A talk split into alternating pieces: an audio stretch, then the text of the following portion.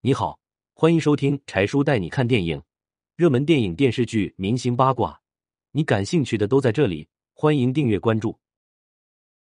对待保姆，应该是像朋友，还是应该当成员工？赵文卓和陈浩民两家给出了截然不同的答案。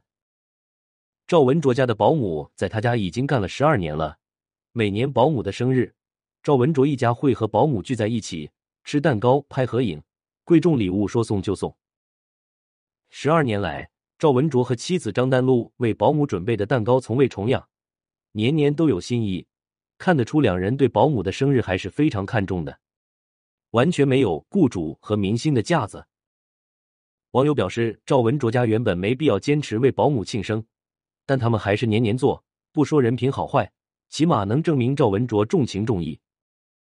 而陈浩民家对待保姆的方式。就和赵文卓截然不同了。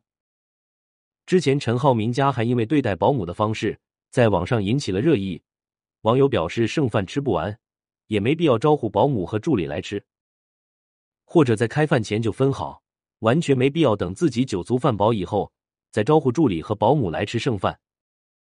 妻子蒋丽莎表示，自己也是花钱雇他们来干活的，不是来自己家里享福的，更不会放在家里供着。话虽然没错，只是多少显得没有人情味了。